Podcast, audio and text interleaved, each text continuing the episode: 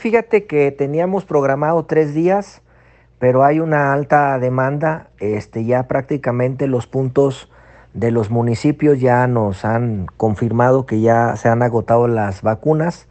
Y Tepic es el último punto que estamos aquí atendiendo. Y bueno, este, en dos días habremos de haber atendido lo que teníamos pensado en tres.